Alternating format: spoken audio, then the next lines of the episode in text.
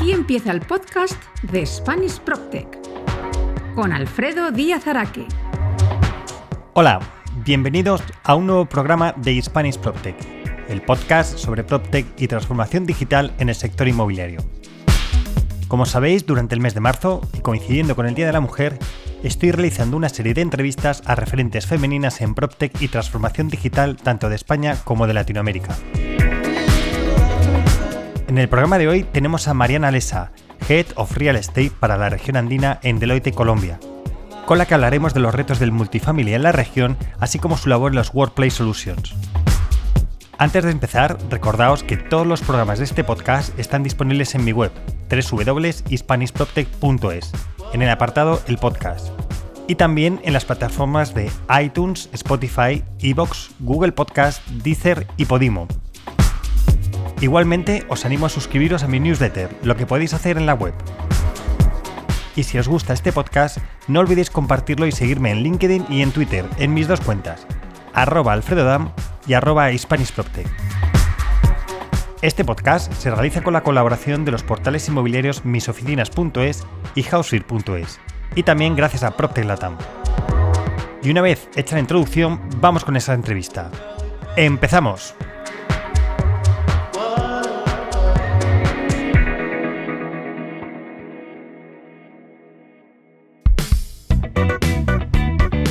La entrevista de Spanish PropTech.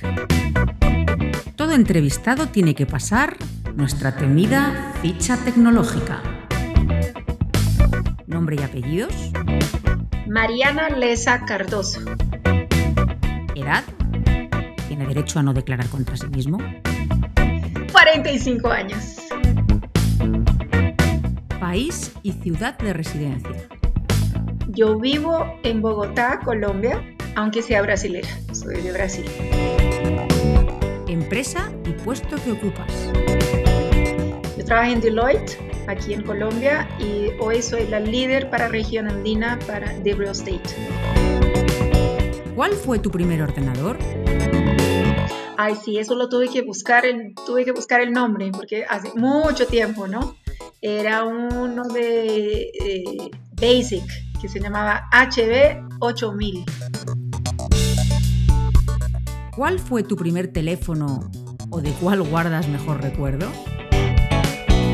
El primer teléfono también fue algo que compré diferido en X cuotas, que se llama, es de Motorola y era un Elite. ¿Qué otros cachivaches tecnológicos tienes? Mira, no tengo muchas cosas, pero como te dije, yo siempre en ropa de gimnasio, una de las cosas que tengo es mi Garmin, ¿no? Para triatlones. ¿Qué redes sociales tienes? Yo sí uso mucho Instagram y LinkedIn. Y tengo por temas familiares del Facebook.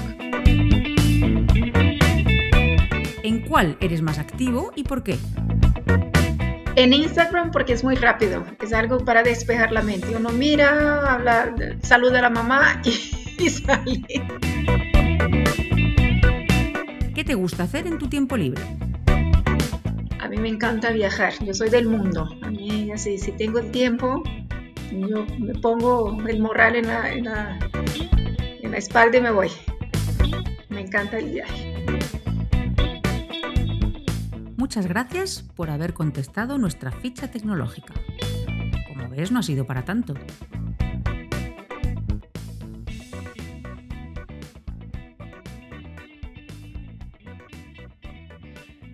Mariana Alesa, desde Bogotá, pero brasileira. ¿Qué tal? ¿Cómo estás? Muy bien, muchas gracias. No, muchas gracias a ti por, atenderme y por estar aquí en el, en el podcast de Spanish PropTech en este mes de marzo que lo estoy dedicando a, mujeres relevantes en el mundo PropTech y también del sector inmobiliario, que, que también no hay que olvidarse que no todo es tecnología, pero sí que vamos a hablar de muchas cosas que estás haciendo interesantes en, en Deloitte, ¿verdad? Que es donde trabajas. Eh, y, nada, y me gustaría un poco que nos explicaras, Mariana, quién es Mariana, qué, mm, ha hecho en la vida antes de llegar a, Deloitte. Ah, muy bien, muy bien. Muchas gracias por ese espacio. La verdad, me encanta, me encanta estar acá y estar compartiendo un poquito de, de los temas que nos apasionan, ¿cierto? Pero ¿qué, te digo? Yo soy arquitecta y urbanista de corazón, ¿no? De, corazón, no, de carrera, la verdad.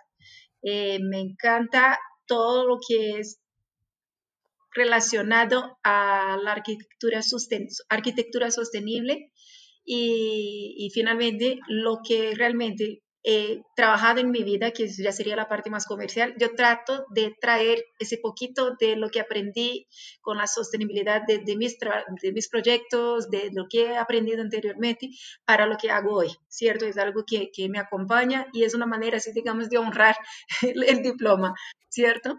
Ese es más o menos lo, lo, lo, que, de ahí es mi carrera. Yo salí de Brasil, ya, ya llevo 11 años fuera de Brasil, tres años antes viví en Ecuador y ahorita ya son casi nueve, casi nueve ya en, en Bogotá. Es, de, en Bogotá empecé a trabajar en un fondo de inversiones que se llama Pactia, que es una, era una alianza entre con Concreto, que es una gran constructora de acá, con la holding Argos. En esa época yo trabajaba también enfocada en real estate, pero para los activos de la empresa. Entonces yo gestionaba todo lo que eran los activos corporativos de la empresa. En la época eran 14 en Panamá, Estados Unidos y, Colombia, ¿cierto? Era lo que hacía. Bueno, llegó un momento que yo vi que trabajaba para un fondo y quizás pudiera trabajar para varios fondos que es más, más interesante porque uno aprende las estrategias, digamos, de cada uno y puede hacer más negocios. La verdad es que amplia demasiado el abanico de posibilidades de trabajo, ¿no? Cuanto más en épocas de crisis que uno tiene que estar reinventándose todo el tiempo. Y entonces con eso tuve la, la, oportunidad de empezar a trabajar hace casi dos años en Deloitte. Hoy soy líder para región andina en real estate, y, pero finalmente como, como hoy el mundo es digital, ¿cierto? Eh, y también yo digo que hoy tengo énfasis en región andina, que es realmente donde aprendí y donde he ejecutado más trabajos, pero finalmente puedo trabajar desde México hasta Cono Sur. Eso es más o menos lo que hago hoy. Y, y, y, en mi empresa, en mi departamento, nosotros tenemos varios, varios, varios frentes. Y uno de ellos es lo que vamos a hablar hoy, que es más enfocado a la experiencia digital. Entonces veo que has hecho el, camino inverso. O sea, mucha gente está en consultora y lo que quiere es irse a cliente y tú de cliente te quieres ir al este para, ver un poco más, más mundo y ampliar la, experiencia, ¿no? Así es, yo creo que siempre fue medio, siempre fui medio a la contraria de, lo que normalmente se hace. Uno de los motivos, por ejemplo, yo soy una brasileña que no quiero regresar a Brasil, quiero regresar de vacaciones, pero mi idea es a echar raíces totalmente donde estoy. Otra, otra cosa que también siempre quise fue morar fuera de Brasil. Eh, no, me encanta Brasil, que sepan, pero finalmente eh, yo sentía que, que, mi labor debería ser más bien hecha en otros lugares. Nunca imaginé Colombia, la verdad, pero fue, finalmente fue donde me, me acogieron mejor. Y entonces, eh, ya, ya por ahí, ya, ya se nota que yo soy un poco diferente. Y y finalmente, tengo, no sé si es un tema ya de ego, de personalidad, no sé cómo se podría decir, siempre me encantó conocer cosas, gentes, negocios, y a partir del momento que uno trabaja para una empresa, finalmente, vestir la camiseta de la empresa y está bien, tiene que vestirla. Y a veces un poco queda sesgado con lo que está pasando a su alrededor, ¿cierto? Por ejemplo, a la época que yo era arquitecta, digamos arquitecta realmente del diploma, yo trabajé en Brasil con, eh, yo participé de seis proyectos de aeropuertos. Normalmente la gente empieza por los apartamentos, ¿no? Los edificios, los activos. Y yo no, ya fue, aunque no fuera la gran gerente del proyecto, pero yo quería estar conociendo los, los, los acabados diferentes, los presupuestos de millones de dólares, ¿no? La casita, ¿cierto? Nada contra también eso, pero yo siempre pensé por ahí. Entonces, cuando me entendí como consultora inmobiliaria, digamos así, la estratega comercial, cuando vi la diferencia entre la estratega comercial que soy del broker, que es el único que une puntas, yo me acepté como eso, yo vi que para qué va a trabajar con una empresa. Si yo tengo la capacidad de entender las estrategias, diferenciar las estrategias y trabajar con sus ciclos distintos de cada uno y para eso tener trabajo siempre de manera sostenible, ¿cierto? No preferí, preferí entonces entrar en ese mundo ya de, de, prestar el servicio. Muy bien. Y una pregunta, eh, porque dices que es la región andina para los que, para los que estamos fuera de, la región, ¿qué, países incluye la región andina? Muy bien, eh, nosotros estamos en Colombia, tenemos eh, un acercamiento muy grande con lo que sería Perú, ¿cierto?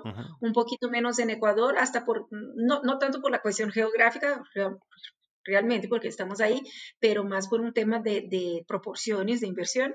Y en el momento estamos en pausa con Venezuela por la coyuntura que, pasa con Venezuela, eh, por los riesgos del país, finalmente no podemos ni viajar hasta allá, pero en un futuro ojalá sí se pueda. Eh, es finalmente Venezuela es un país que, que tiene todo el potencial, ¿no? Faltan unos pequeños ajustes, yo creo que no sé, quizás en cinco años ya lo tengamos ahí en nuestro radar y ojalá haciendo muchos negocios. Pues nada, ojalá, porque ya te digo, en España tenemos a mucho venezolano. Y la verdad es que sí, el día que vuelvan será una pena porque hay mucho talento en, España. Ha venido mucha gente a hacer negocios y además temas muy interesantes. Y mira, de hecho, por ejemplo, los Caprile vinieron a, Madrid y revolucionaron lo que es el centro de Madrid porque empezaron a comprar ah. propiedades, haciendo vivienda de lujo y, durante el momento de la crisis económica, pues hicieron una gran labor en ese, en ese momento, ¿no? O sea que sí, sí, la verdad es que ya te digo, mucho talento tenemos venezolano por aquí y bueno, lo que esperemos es que puedan estar donde, donde realmente quieran estar, eso es lo, Así es. Sí, eh, eh, me, es, bien triste porque finalmente, ah, digamos que para llegar a, Europa, estamos hablando de personas que queriendo no tenían oportunidad ¿no? de salir. De alguna manera tenían ahí la posibilidad de llegar hasta Europa. Lo que ha pasado acá en Colombia es que normalmente las personas que llegan acá son las personas que pueden cruzar frontera caminando, inclusive.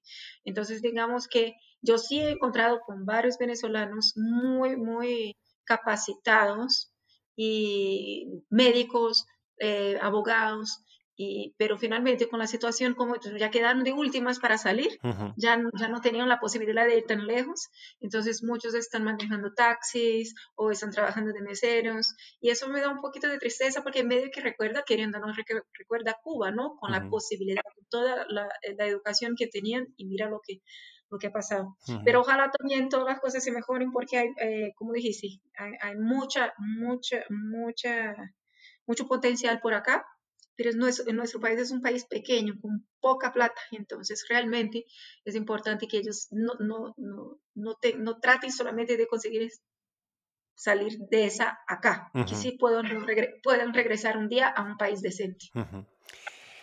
Y volviendo un poco a, Deloitte, eh, cuéntanos qué son los servicios que estáis dando desde Deloitte en tu parte en el área de, real estate a, las empresas de la, zona, del mundo inmobiliario. Cuéntanos un poquito, porque eh, además es interesante que cuentes cómo está organizado un poco más Deloitte en, en, la región, ah, que, te acuerdas que cuando hablábamos que no es lo mismo a lo mejor que, aquí en, España. Ah, perfecto. Bueno, entonces eh, no, no, sé cómo está ahí. Pero, es decir, yo sí sé cómo está. Aquí, digamos que estamos un poquito más, unos añitos atrás, por un tema de, de, conocimiento y de tiempos, tiempos en, en, el país. Pero digamos que Deloitte es muy reconocida por su auditoría acá y digamos que 50% de sus ingresos vienen de esa parte, que sería una parte que de verdad yo no sé mucho, ¿cierto? La parte de auditoría es, es, es un servicio prestado que genera un entregable y para eso se paga un fee fijo. Sí, pero, pero no te preocupes porque el, afortunadamente el podcast no va de, de, auditoría, que sería yo creo que muy aburrido. Ah, o sea que no te preocupes que no te voy a preguntar nada de, del área de auditoría. Muy pues no te puedo ayudar. Y, entonces hay una otra parte que para mí aquí son 50% más o menos de los ingresos, eh, que es la parte de consultoría, ¿cierto? Todo lo que sería asesorar realmente a una empresa a alguna cosa. Eh, dentro de consultoría, entiendo que ya en Europa estamos hablando de 75% consultoría, ¿no es cierto? Sí, debe ser, ¿eh? o sea, ya digo, tampoco lo conozco con profundidad, pero sí que es verdad que, que la rama, por decirlo así, de, de auditoría pues sí, sigue siendo, sigue existiendo, pero las otras ramas ya han conseguido, o sea, ya no se ve a Deloitte solo como una auditora, se ve como una organización, una consultora que ofrece muchos servicios. Así, eso es. Y más interesante que veo, porque yo, creo que te comenté eso una otra vez, es que el auditor es prácticamente un commodity, ¿no es cierto? Nosotros tenemos que tenerlo en las empresas. Entonces, digamos que el trabajo de Deloitte en ese caso es realmente ser muy bueno en auditoría, pero eso no quiere decir que sea muy comercial, porque la gente se acerca a nosotros, no es al revés. Cuando hablamos de consultoría, ya estamos hablando de un perfil totalmente distinto del, perfil de, de, consultoría. Si nosotros no vendemos muy bien lo que podemos hacer, puede que la otra empresa, la compañía, ni, ni se le ocurra que, que, estemos haciendo eso. Entonces es un trabajo demasiado comercial. Y yo creo que es por eso que me gusta, porque realmente es, es la hora de que, que, estemos en un podcast, ¿no es cierto? Es la, la, hora que estemos aquí vendiendo un poquito lo que hacemos para el mundo. un poquito ambiciosa yo, yo aquí de región andina para el mundo ya. No, no, pero, me parece muy bien que, que, pienses que el podcast puede servirte para vender en el mundo. Yo, yo Mariana, te lo agradezco todavía mucho más. Bueno, entonces, eh, cuando entramos en, en, la, en, la, sombrilla, digamos, de lo que sería consultoría, hay varios otros servicios, todos de verdad de una asesoría directa a la empresa. Entonces, podemos hablar de avalúos, evaluaciones de negocios, ¿no? ¿Cuánto vale el negocio, no el activo? Ese es un, nivel, una frente de trabajo. El otro sería eh, forensics, por ejemplo, hay disputas, peritajes es otro, otro servicio. Hay la parte de la banca de inversión realmente como corporate, ¿no? Se levanta plata para lo que sea, ¿cierto? Y dentro de ahí hay el departamento de real estate. Entonces, para cada uno de estos hay un líder y yo soy la líder de la parte de real estate, ¿cierto? Para la región andina. Cuando abra, ya, ya estamos ahí, saliendo del macro al micro, llegamos a mi departamento, yo tengo algunos frentes de trabajo, unos muy conservadores y muy tradicionales, que es como las transacciones puras y simples, sí. como los sales backs en beauty son, inclusive que esos son, digamos, los que realmente generan bastante ingresos, ¿cierto? Hay, la parte de avalúos, avalúos de activos. No digo así, cuánto vale la casa, pero sí, por ejemplo, cuánto vale el portafolio de la empresa, nosotros hacemos ese tipo de avalúos. Hay un tema de consultoría donde vamos a estudiar eh, eh, mayor y mejor uso de un espacio, quizás una reconversión de un espacio a otro, haciéndole un estudio vocacional. Entonces, finalmente es un eh, planificación urbana, digamos que ese perfil dentro inclusive de nuestro, de nuestro departamento es el más diferente porque es el menos comercial, ¿cierto? Ese acá sí es más, eh, más pegadito a las cosas del gobierno, ¿no? Porque estamos hablando de ciudades y todo. Entonces, ese a veces eh, nos llega mucho más por, por, por, por licitaciones que por realmente nuestro trabajo comercial. Pero eso es, es, algo necesario y muchas veces sirve de apoyo para, por ejemplo, una transacción. A veces nosotros hacemos la, la consultoría para saber de qué mejor manera, cuál es la mejor estrategia de vender ese activo o desarrollar ese lote o lo que sea. Esos son más o menos los que trabajamos desde siempre. Eso es lo que se hace normalmente en real estate en todos los países. Nosotros acá estamos tratando de dar un pasito adelante hasta porque la crisis nos está haciendo ser creativos, ¿no? Porque si seguimos haciendo eso, eh, vamos siempre a estar hablando con las mismas personas y quizás esas personas ahorita no estén en su momento de inversión, ¿cierto? Entonces abrimos un espacio que sería de Workplace Solutions, que es donde realmente estamos eh, adecuando el espacio para el regreso a la oficina o a un lugar de trabajo de una manera muy distinta a lo que hemos visto en la competencia, que nosotros no estamos prestando un servicio que tiene un costo. Nosotros estamos prestando un servicio que dentro del costo de las adecuaciones y de las renegociaciones y de todo, entre sumas y restas, nosotros vamos a tener, vamos a generar un ahorro para la, la empresa. Eso es más o menos lo que hacemos en Workplace Solutions. Y también como hoy también participé de un evento, estoy muy enfocado en lo que sería la eh, vivienda en renta institucional, ¿cierto? Ese es un desarrollo totalmente diferente de un desarrollo normal de un lote de vivienda en, venta, ¿cierto? Porque acá no hay un jugador, hay mínimo tres jugadores en ese, en ese proceso. Y entonces eh, tuvimos que aprenderlo muy bien, investigar demasiado en los otros países, los países que ya están más avanzados, eh, ajustarlos a una realidad ¿no? de la región andina, principalmente Colombia, Colombia y tornarlo financieramente atractivo para los inversionistas. Entonces, digamos que más o menos eso es lo que hacemos hoy en, nuestra, en, nuestra, nuestro equipo.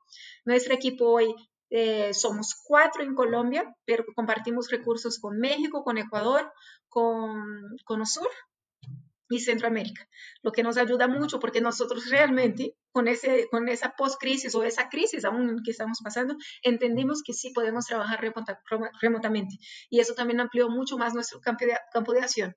Por eso nosotros salimos de región andina y ya estamos trabajando durante toda por toda Latinoamérica. Muy bien, no, la verdad es que has hecho un muy buen mapa y muy bien estructurado, ¿no? hemos ido de, ah, desde lo macro hasta lo micro y la verdad es que sí, estaba muy atento escuchándolo. Ay, ojalá que no se aburran. No, no, no. Mira, nos vamos a quedar con la última parte que, es que, cuando, vamos, y de hecho fue una de las que estuvimos hablando cuando estuvimos preparando la, la charla, que fue con todo este tema de institucional, ¿no? Con lo que aquí en España le estamos llamando con el término anglosajón de build to rent, ¿no? Es decir, ese, tipo de construcción que va muy enfocada al gran inversor, ¿no? Que compra un gran lote de, viviendas. Em, porque, bueno, y, es muy curioso, ¿no? Y te cuento un poco lo de España y así nos cuentas tú lo, que en los proyectos que estás eh, haciendo, ¿no? En España ahora mismo es verdad que se estima, ¿no? Por el Banco de España que alrededor de, voy a ponerlo un poco la cifra para arriba, ¿no? El 90% está de la vivienda en alquiler está en manos de particulares y un 10% se cree que está en manos de grandes inversores, ¿no? Hay cifras que dicen que es un 5%, pero bueno, vamos a dejarlo ahí entre un 10 y un 5. Pero ahora sí que es verdad que se está desarrollando mucho por el problema de acceso a la vivienda debido a que los precios han subido y que los salarios no han subido acorde con eso, pues está habiendo mucho interés por parte de los fondos en todo el tema del Bill to Rent, ¿no? y, está sirviendo yo creo que también mucho para que las promotoras en España puedan sacar adelante muchas promociones que tienen, que ya no puedes vender al particular, sino que lo tienes a esos grandes fondos. Y por tanto se está moviendo mucho. Y de hecho también te cuento otra cosa, también para que lo sepas y la gente que nos escucha que no sea de Madrid, eh, ahora mismo la Comunidad de Madrid, el Gobierno Regional de Madrid ha sacado un proyecto en el que los suelos que, de los que es propietario, debido a las, compensaciones urbanísticas, etcétera, pues lo que está haciendo es, como no tiene capacidad eh, económica, porque al final el presupuesto es limitado, de sacar adelante la vivienda, llámale social o asequible, lo que está haciendo es crear un, proyecto que creo se llama el Plan Vive, en el que eh, busca el consorcio público-privado, en el que le aporta el suelo, llega un inversor, lo, levanta y bueno, se pone unos precios limitados para que se haga, para que se haga vivienda en alquiler. Creo que son alrededor de las cifras, me pareció leerlas, 15.000 viviendas en los próximos, en los próximos años, ¿no? Con lo cual, es decir, es un momento que en España está muy en auge, lo, lo conocemos los que estamos dentro del mundo inmobiliario y lo vemos con muy buenos ojos porque creo que va a profesionalizar ¿no? el mercado el mercado de alquiler. Ahora te he sido yo el que te ha echado aquí un, buen rollo, pero bueno, era un poco también para ubicar y porque me parece que es interesante contrastar. Para que veamos inclusive eh, los comparables. Efectivamente, para que sea justo, para que haya un poco de, conversación entre los dos, ¿no? Entonces, bueno, pues me gustaría un poco que nos cuentes qué estás haciendo tú eh, en Deloitte dentro de, la región andina, que es muy interesante porque hablabas de un término que me gusta mucho, de la durabilidad, ¿no? La sostenibilidad del edificio. Entonces, cuéntanos un poco esos proyectos en los que estás trabajando, porque pueden ser muy interesantes de verlo con la perspectiva, eh, lo que estás haciendo y decir, oye, pues ¿por qué no se hace lo mismo también en España con esa perspectiva? Bueno, muy bien. Bueno, entonces eh, un poquito también, hasta para poner en contexto en cómo estamos, eh, me estabas diciendo de los porcentajes de cómo, cómo hoy es dividido un poquito lo que son los grandes inversores, que para nosotros somos inversionistas, empecemos a cambiar un poquito los, eh, los inversionistas y, y, cuáles serían las personas naturales o, la, o, digamos el sistema tradicional de vivienda en renta, ¿no? El que hoy día uno no cuadra con el otro de ninguna manera, ¿no es cierto? Pero sí, digamos que hoy nosotros estamos entre el 1 y 3% de inversionistas para Latinoamérica.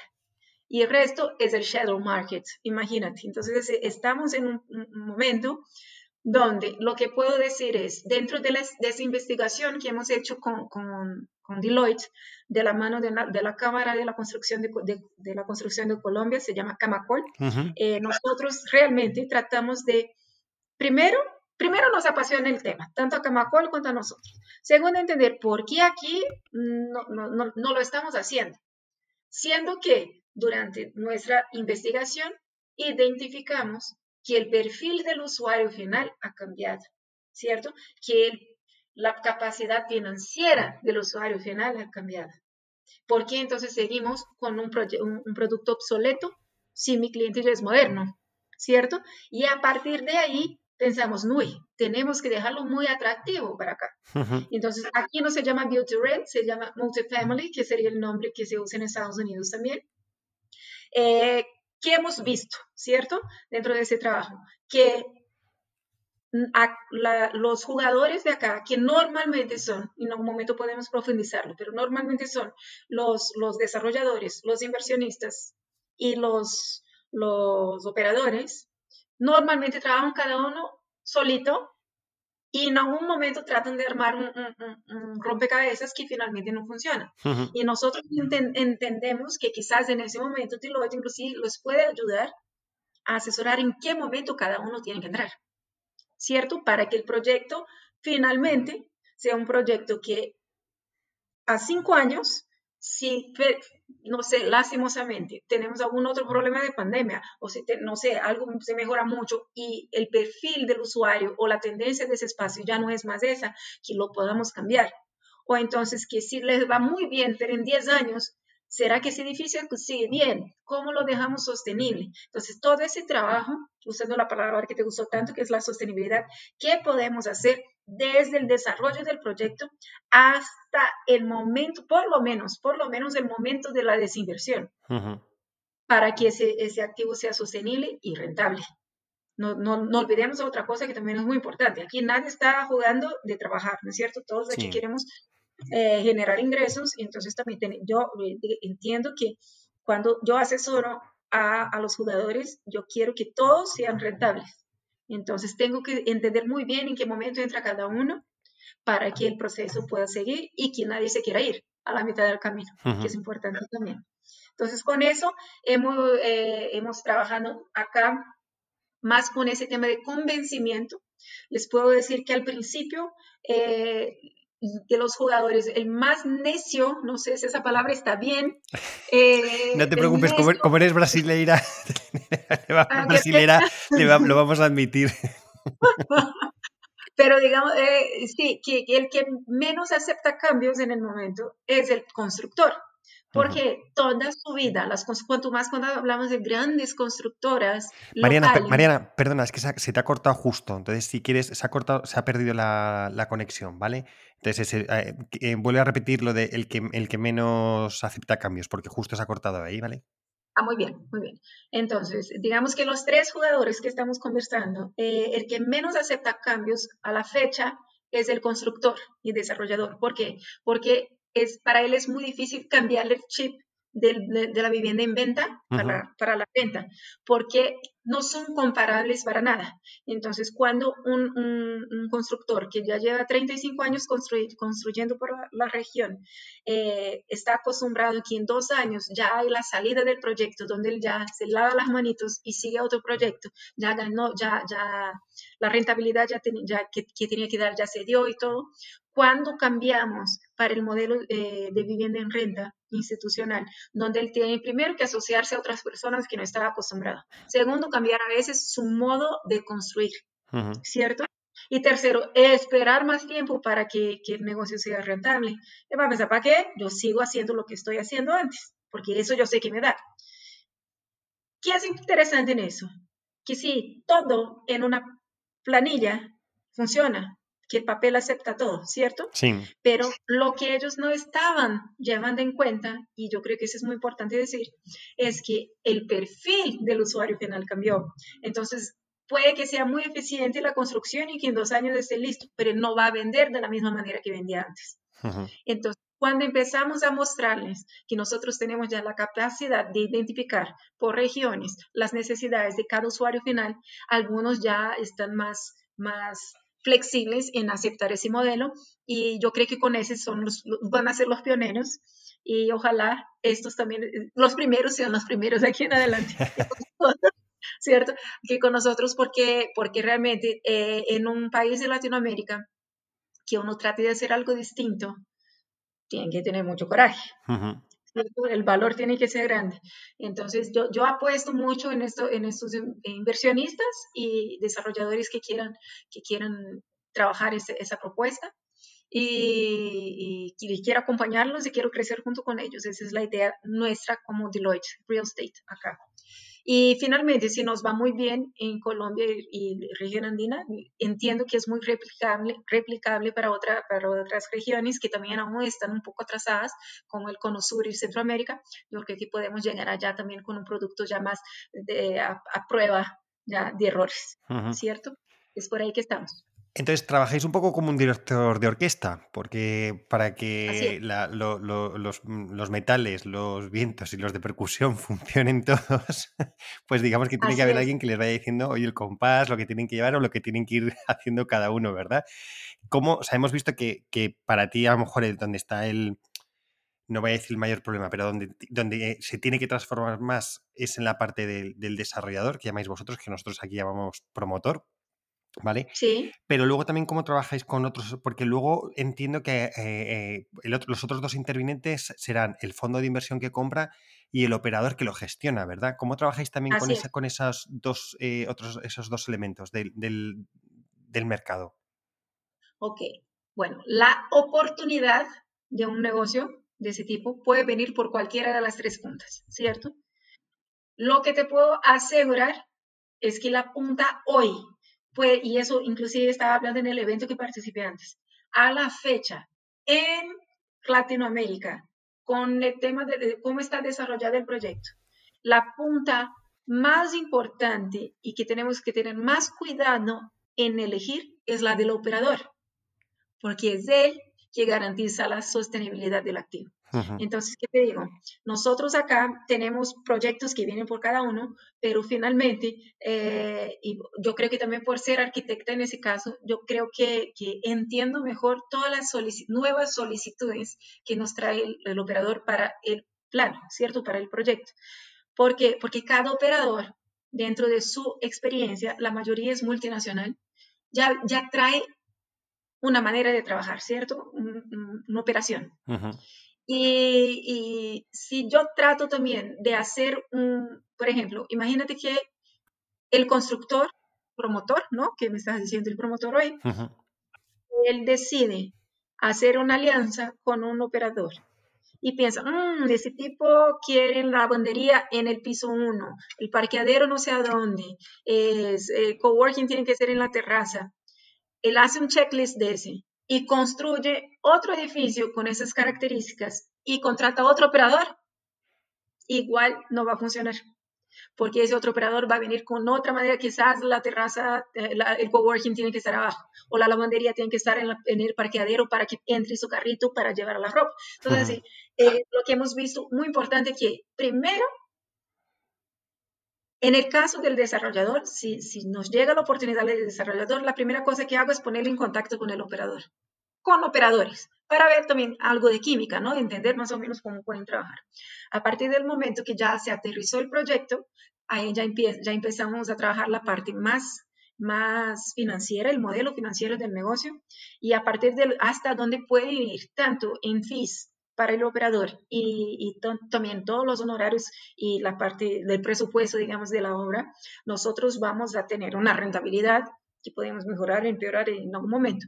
Y a partir de ahí empezamos a identificar para qué fondo o para qué inversionista sirve ese tipo de estrategia, ese tipo de oportunidad por su rentabilidad, por vigencia del contrato, por renta garantizada, por lo que sea.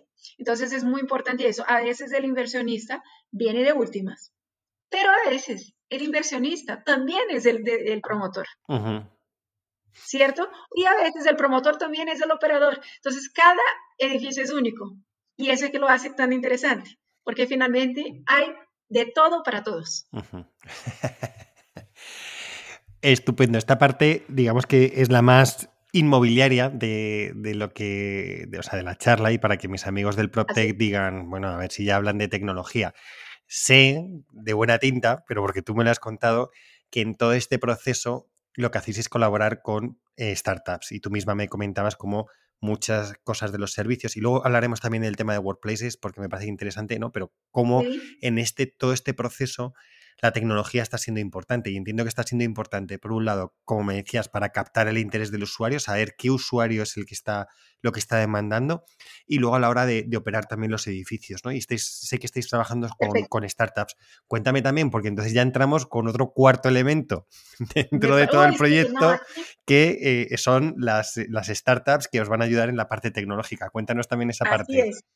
Así es, me devuelvo un poquito antes para el comienzo de mi investigación, ¿cierto? Mi investigación, no, la investigación para Multifamily en, en, Colombia, es que con nuestras entrevistas con desarrolladores, operadores e inversionistas, vimos que hay un espacio gigantesco para la creación de herramientas que ayuden en cada uno de esos procesos que estamos comentando. Entonces, por ejemplo, a la hora de la construcción, ¿qué tipo, qué tipo de herramienta digital se puede usar para entender las eficiencias de los espacios? Por ejemplo, otra herramienta que sería ya por la parte del inversionista. ¿Qué hacemos para que, que ya entendiendo la eficiencia de ese espacio, cómo lo hacemos más, más, más rentable? También es otra manera que se puede trabajar. Y importante también, y de la manera yo creo que es más obvia, inclusive para quienes nos escuchan ahorita, es la operación. ¿Qué puedo hacer? Que puedo primero minimizar los costos de, de, de, mi, de mi activo. Otro, ¿qué puedo usar como herramientas que pueden generar una experiencia diferente al usuario final? Para que él prefiera estar pagando inclusive a veces una prima para por ese espacio y no ir a una casa normal, a un apartamento normal, ¿cierto? Entonces empezamos a ver, caramba, ¿cuánto espacio tenemos para inventarnos acá? Inventarnos y reinventarnos y ajustarnos y hacer experiencias. Entonces, eh, parte de nuestro trabajo fue realmente identificar lo que está más cerquita de nosotros ahorita, porque como todos estamos gateando en eso, ¿no? En, todo el mundo, de cierta manera, quizás uno gatee más rápido que el otro, pero, pero finalmente es, una tendencia nueva, ¿cierto? No creo que de la manera que se está, que se está trabajando a la fecha eh, tenga más de 20 años en el mundo. Hay otros tipos de multifamilies de hace 1800, pero es el lo que estamos hablando ahorita, ese modelo que se está siendo probado y comprobado, nos lleva 20 años. Aquí lleva 3, si mucho. ¿Cierto? Entonces, eh, vimos que hay muchos campos y los primeros campos que hemos trabajado fue de la experiencia digital del cliente para el espacio. Entonces, control de acceso con eh, huellas, eh, asignación de espacios por, por, una aplicación, el cierre de la negociación, de la transacción, de los meses que vas a, a vivir en multifamily por internet, el, el, el, tour virtual, todo eso puede ser hecho por aplicaciones que a veces están inventadas y a veces están inventadas de parte y faltaría una otra parte. Entonces, mucho de lo que hemos hablado con todos estos que, entrevistamos es que a veces falta una solución integral, ¿cierto? Para por lo menos que, que pueda ayudar el inversionista con el promotor y otro para operar. Por lo menos así hemos trabajado. Entiendo que hay alguna, algunas operadoras que sí ya tienen sus propias, propias herramientas de trabajo, pero finalmente eh, yo pienso que lo hacen porque no hubo alguien que tuvo la misma idea, porque finalmente es un costo de operación de desarrollo dentro de la empresa que ellos podrían estar, digamos, enfocando en su propio negocio y están desarrollando una herramienta que podría ser contratada de una otra empresa, ¿cierto? Y ahí, a partir de eso, empezamos a ver, ¿y qué empresas son esas que están por ahí inventándose cosas, ¿cierto? Eh, quizás, no sé, eh, el rango de edad de, de, los que nos escuchan. Amplio, amplio, María. Sí, van desde los jóvenes hasta mi padre, que con 80 años que nos escucha, ah, o sea que eh, es amplio. Muy bien, entonces digamos que quizás los a los milenios les es muy fácil pensar, caramba, ¿Qué está diciendo Mariana? ¿Cómo así que no hay startups? Sí hay, pero quizás nosotros, con la mentalidad que tenemos, que es una generación X, ¿cierto? Está acostumbrada, máximo que tenemos es un Excel, ¿cierto? Entonces, un, computador ahí con internet, pero eh, eh, la experiencia por un celular, la experiencia de, para qué sirven las, las, las herramientas, no, no es de digamos de nuestra juventud, ¿cierto? Si es más difícil, eh, obviamente ya la incorporamos, pero si alguien nos dice, no es que vayamos a buscar. Entonces, y quizás ahora también para, para los, para los papás y los abuelitos ahí, quizás lo que estemos hablando ya es demasiado manga y nosotros tenemos que bajar un poquito el tono. Pero bueno, finalmente lo que hemos visto acá es que sí hay startups que si no conocen el producto, lo, tienen así de rápido, lo entienden así de rápido y pueden trabajar. tengo tengo dos, dos, empresas acá que hemos trabajado mucho. Uno es un taller de arquitectura que trabaja mucho con la experiencia de, de, de la persona en un espacio y empieza a, trabajar con todo lo que son tangibles e intangibles dentro de, una aplicación para eh, encontrar el mejor espacio de trabajo o la mejor eh, distribución de un multifamily, ¿cierto? Eh, es todo, donde, por ejemplo, si viene un operador, ¿dónde vamos a poner la lavandería? Porque ahí también todo eso entra en, un, en una herramienta que es propia de, esa empresa y, y, que nos puede ayudar y eso nos acorta entre uno y dos meses de trabajo, ¿cierto? Y el trabajo deja de ser tan técnico, sentado diseñando el plano, pero más de encuestas, porque vamos a preguntar, vamos a realmente construir algo de dentro para afuera, ¿cierto? Que es preguntando, ¿qué, ¿cómo quieres trabajar tú? ¿Cierto? Y eso ayuda mucho a construir un espacio donde la, toda la gente quiere estar, principalmente en un periodo donde nosotros estamos ahí, si, si, estamos trabajando desde la casa, la casa tiene que ser muy bien equipada, porque ya que voy a estar acá, ¿cierto?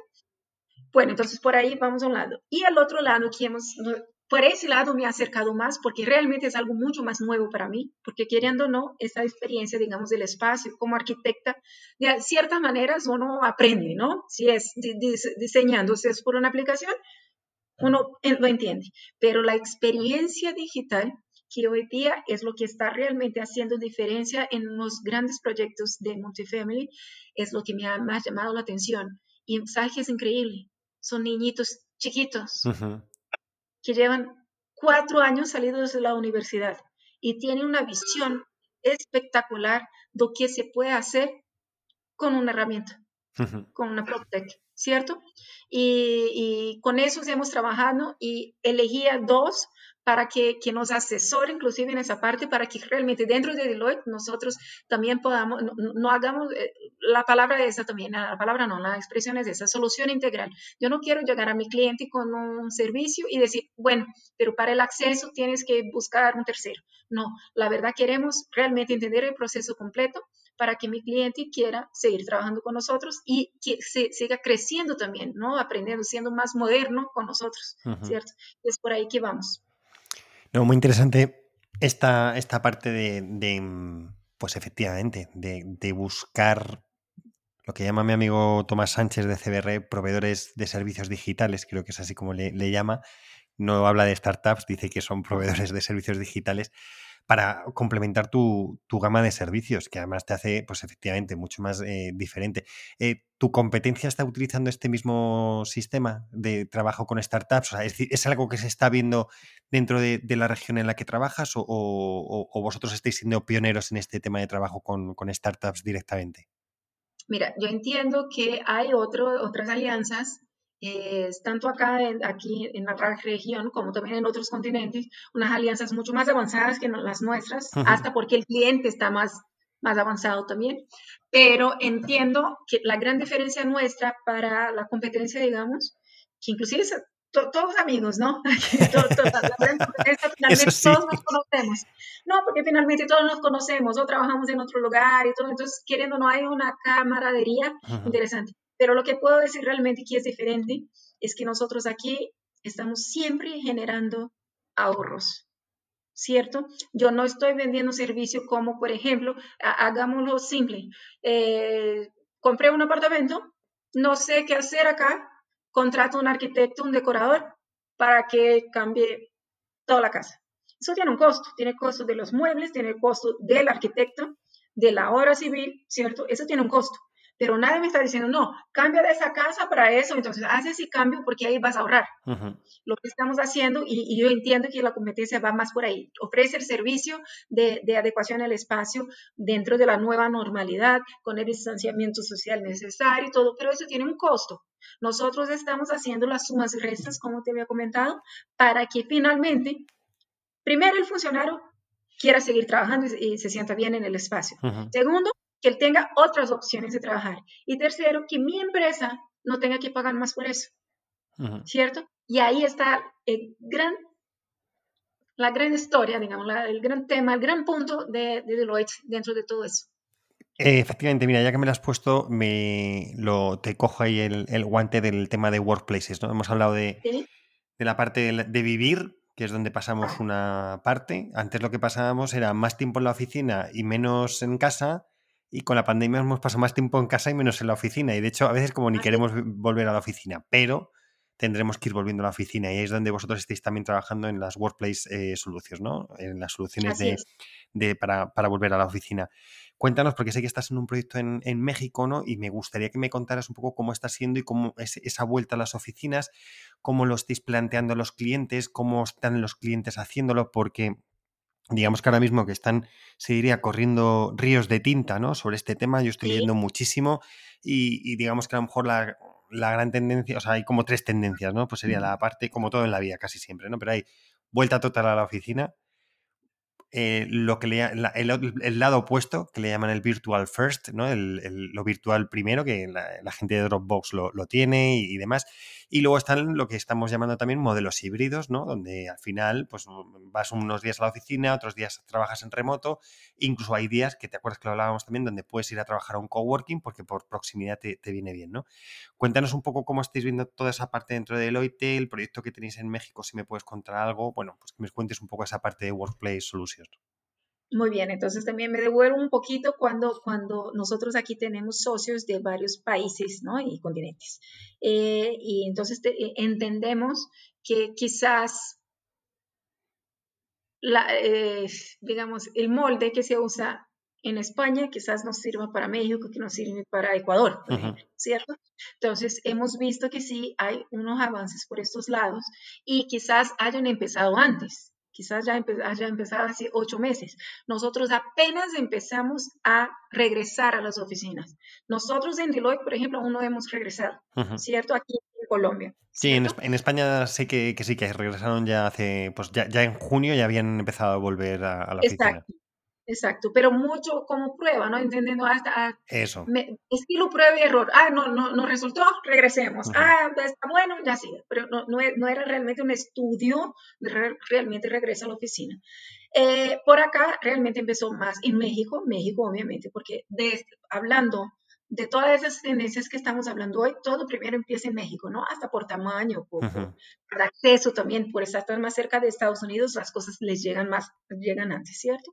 Entonces entendimos que primero era arreglar la casa, ¿no? Porque si yo creo en lo que hago, yo puedo venderlo. Entonces, eh, una, una, de las cosas que estamos haciendo en México realmente es entender a Deloitte como, eh, o el regreso de Deloitte, de la propia Deloitte, a la oficina. Esa, esa fue nuestra primera prueba, estamos en eso y yo creo que nos va a ir muy bien. Y, y, sí, tenemos eh, la mayoría de las empresas que nos están buscando son empresas multinacionales, eh, porque hasta porque primero tienen la capacidad ¿no? financiera de hacer el cambio y segundo, tienen la necesidad, porque normalmente las empresas multinacionales, ellas son, ellas tienen estrategias, no, ¿cómo sería la palabra? Eh, leyes normativas donde el, el, funcionario está en primer lugar o por lo menos de segundo, ¿cierto? Entonces el, bienestar del funcionario es muy importante, ¿cierto? No solamente la generación de ingresos, inclusive la generación se da por el bienestar del funcionario. Entonces, digamos que por ese lado hemos empezado a, a entender mucho las culturas organizacionales, ¿cierto? Y para poder realizar esa solución integral que te estaba comentando. Y eso ya uso como gancho para el tema de, la charla de hoy, que realmente es el tema de PropTech. Y cómo estamos haciendo toda esta investigación. Con nuestros aliados estamos ya en el periodo de encuestas, ¿cierto?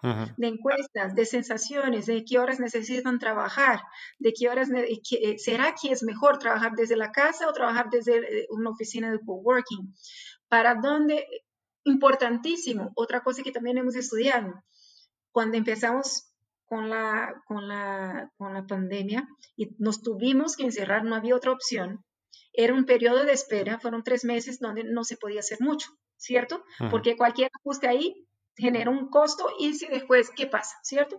Entonces, lo que hemos visto es que en los primeros, entre los primeros tres y ocho meses de, ese año fatídico que hemos pasado, eh, las empresas, la mayoría de las empresas grandes, pongamos las empresas que realmente tienen un, hacen seguimiento realmente de sus costos, de sus ingresos, ¿cierto?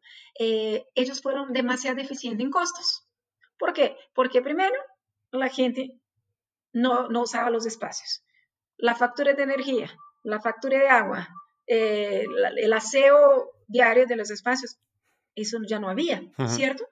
Y entonces para las empresas, no, mucho mejor. Las empresas fueron las primeras a decir, mejor que trabajen desde la casa. Claro.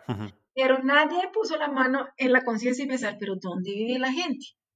¿Cierto? Y muy lindo cuando estamos hablando de cargos de ejecutivos, donde realmente tenemos la opción de vivir en una buena casa, quizás tener un espacio reservado, pagar nosotros mismos por un espacio reservado, incrementar nuestra internet, ¿cierto? Ese tipo de cosas es posible para un 15 a 20, si mucho, por ciento de, de los funcionarios.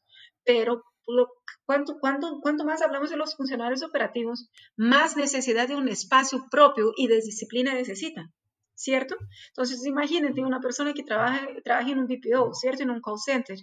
Imagina trabajando desde tu casa, con la diadema, con internet intermitente, pasa la mascota encima y viene el hermanito que pasa por debajo. Esas personas no tienen aún, son, personas muy jóvenes, entonces no tienen un, sueldo que, les permita incrementar su internet ni nada. Hmm. Como no puede seguir trabajando.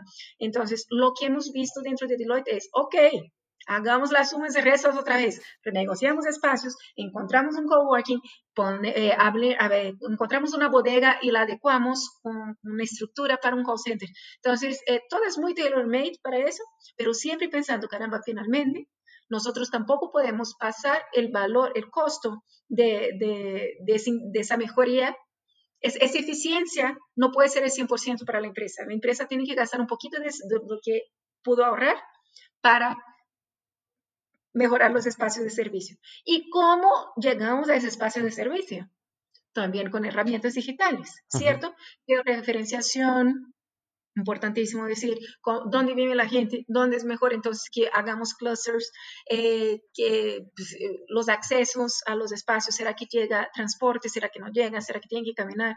Eh, todo eso se hace por vía, vías plataformas digitales. Esa es la primera parte que se trabaja. La segunda parte ya sería el entendimiento del espacio, realmente cómo va a quedar definido el espacio, por un cierto periodo de tiempo, es importante que todo lo que se trabaja en workplaces se trabaja con ciclos, ¿cierto? Entonces se completa el primer ciclo, se revisa y se ajusta, ¿cierto? Entonces en ese primer ciclo, unos dos meses antes empezamos también por medio de plataformas, enseñar a las personas a usar las plataformas, ¿cierto? Para eso también hay un otro curso, también hay una otra, una otra herramienta que va a ser necesaria para eso. Entonces, imagínate que eh, en el caso de, no, no, no, solo de workplaces, pero también para, para, para, ¿cómo se dice? Para un multifamily. Imagina que quiero, hoy tengo que ir a la oficina, porque finalmente tengo que encontrarme con un señor que no usa internet, entonces no vamos a mí y quiere ver las instalaciones de la oficina. Pero como hoy día todos estamos usando los espacios, imagínate que llego allá o tengo que llamar a una secretaria a saber si hay un espacio libre. Entonces, lo que hemos hecho por las medios de las plataformas es, caramba, hagamos asignación de espacios por horas, en qué momento eh, entra la gente, en qué momento sale, en qué momento entra el personal del aseo. Ya estamos hablando de periodo post pandemia. Entonces, finalmente, todo eso también se hace por medio de plataformas, pero si solamente les entrego la plataforma, ¿cómo la van a saber usar? Entonces, toda esa capacitación también está dentro de lo que se debe hacer. Y te cuento, quizás esa idea no haya sido ni mía, haya sido los jovencitos de la experiencia digital que ya pasaron por eso y ya entienden que necesitan enseñar a los, viejitos o sea, la internet, ¿cierto? Entonces, por ahí vamos. Yo creo que, estamos de verdad teteando en el tema. Eh, hay muchas posibilidades de, de usos de los espacios.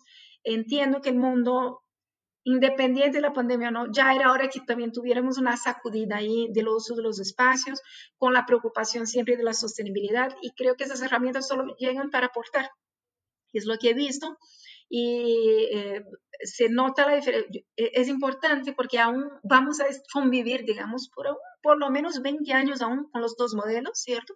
Que sería el modelo de una, hagamos la comparación entre multifamily y, y vivienda normal donde tenemos un administrador hoy que es el que tiene el porterito, que tiene el aseo, pero es eso, ¿no? Hay un todero, aquí se llama todero, el señor que cuida de todo, ¿no? Sí, el conserje, o el, sí, el conserje, el portero, sí, en España es así. ah, bueno, entonces, eh, o janitor en, inglés, ¿no es cierto? Que sería el que, ay, no, hay una filtración aquí en la tubulación y, y viene a arreglar. Y hay el otro modelo donde por medio de herramientas uno logra saber en qué momento hay que revisar la caldera. Eh, en una tabla que va a aparecer en, tu celular va a aparecer, uy, en el piso 3 hay una lucecita roja ahí diciendo que hay un registro malo. Eso todo, eso todo ya existe. Lo que falta es que realmente tengas acceso a todos, ¿cierto? Y hoy día, bueno, por algún lado tenemos que empezar y estamos empezando con esos pequeños cambios, que serían las nuevas tendencias y la solución de los espacios, ¿cierto? Pero en algún momento eso va a ser la, la marcha atrás y regresar a las viviendas normales. Pero ahí ya estamos hablando de un rango de tiempo ahí mucho más largo. Fenomenal, muy bien. Eh, bueno, Mariana, creo que hemos dado un buen repaso, ¿verdad?, al multifamily, a los Workplace Solutions y, que hay que destacar que quien lidera todo esto en Deloitte es una mujer, ¿eh? porque como estamos ah, en, el, en, el, en el podcast que estamos dedicando durante todo el, mes de marzo a las mujeres, pues eso es lo que hay que hacer y dar visibilidad, ¿no? Y, y que en Deloitte hay una gran mujer como Mariana Lesa que es la que está liderando todo este proyecto en la región andina y ya México. Y ya, bueno, ah, ya veremos si te dejan todavía subir más arriba, ¿verdad? Aún tengo tiempo. Por supuesto, por supuesto. Eh, Mariana, ha sido un placer hablar contigo. Muy interesante todo lo que nos has contado, muy interesante el tema del multifamily en, en Colombia, que además, como tú dices, podrá luego eh, más o menos algunas cosas ser replicables en, en, otros países de la zona y ha sido maravilloso compartir contigo este, este tiempo. Muchísimas gracias y, nada, vamos hablando, Marina. Ya darle las gracias a Andrea por la introducción que me hizo y la verdad es que, me dijo que era, pues, dice, es una persona muy interesante. No, eh, se ha quedado corta, eres mucho más que, interesante, eres muy interesante. Qué bien, muchas gracias. No, finalmente lo disfruté a cada, cada, minuto. Ojalá tengamos muchas otras oportunidades para, para seguir hablando. Eh, cuenten conmigo a lo que necesiten. Yo de verdad eh, me encanta realmente el tema, me encanta, me encanta aprender, inclusive no solamente enseñar. Entonces aquí vamos. Y comentando el tema de la mujer, eh, bueno, estamos hablando otra vez para el mundo. Ojalá y que, quien me esté escuchando está escuchando, no sé, desde Brasil, desde Latinoamérica, desde España, no sé, de otros lugares. En cada en cada región tenemos, digamos, un nivel de desarrollo y de avances con el tema de la... no, me gusta tanto decir el feminismo, pero finalmente sí, ¿no? Entonces, digamos que quizás eh, lo que vaya a decir ahorita ya esté pasado, quizás para Europa, pero les digo, yo soy una persona, soy una mujer, no soy joven, eh, tuve hijos, me casé, me separé y finalmente mira dónde llegué, ¿cierto? tuve la oportunidad. Yo creo que lo que nos falta realmente a la mujer es dejar un poquito de victimizarse por el tema, no, porque soy mujer. Olvida un poquito eso, deja que hablen, ¿cierto? Deja que hablen. Y sigamos. Y te cuento, si tienes algo para hablar, te van a escuchar. Eso es lo que Pues muchísimas gracias, sobre todo por esto último, Mariana. Te agradezco mucho este, este consejo, ¿no? Muy bien. Para todas las mujeres que nos escuchen y para que los hombres que lo escuchen, que también escuchen a, a las mujeres. Así que nada, Mariana, un placer y seguimos hablando. Igualmente. Muchas gracias, Alfredo. Venga, hasta luego. Hasta luego.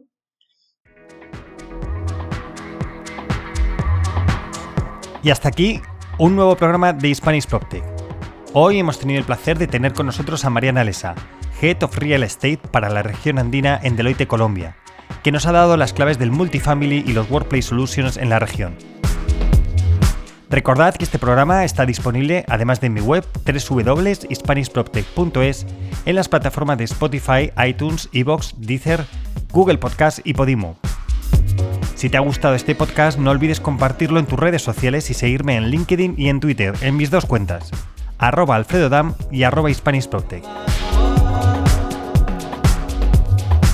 Muchas gracias a mis oficinas, Housefear y Proptech Latam por su colaboración en este podcast. Por hoy me despido, pero recuerda, si quieres estar a la vanguardia en el sector inmobiliario y su transformación digital, escucha el podcast de Hispanic Protect. Hasta el próximo programa.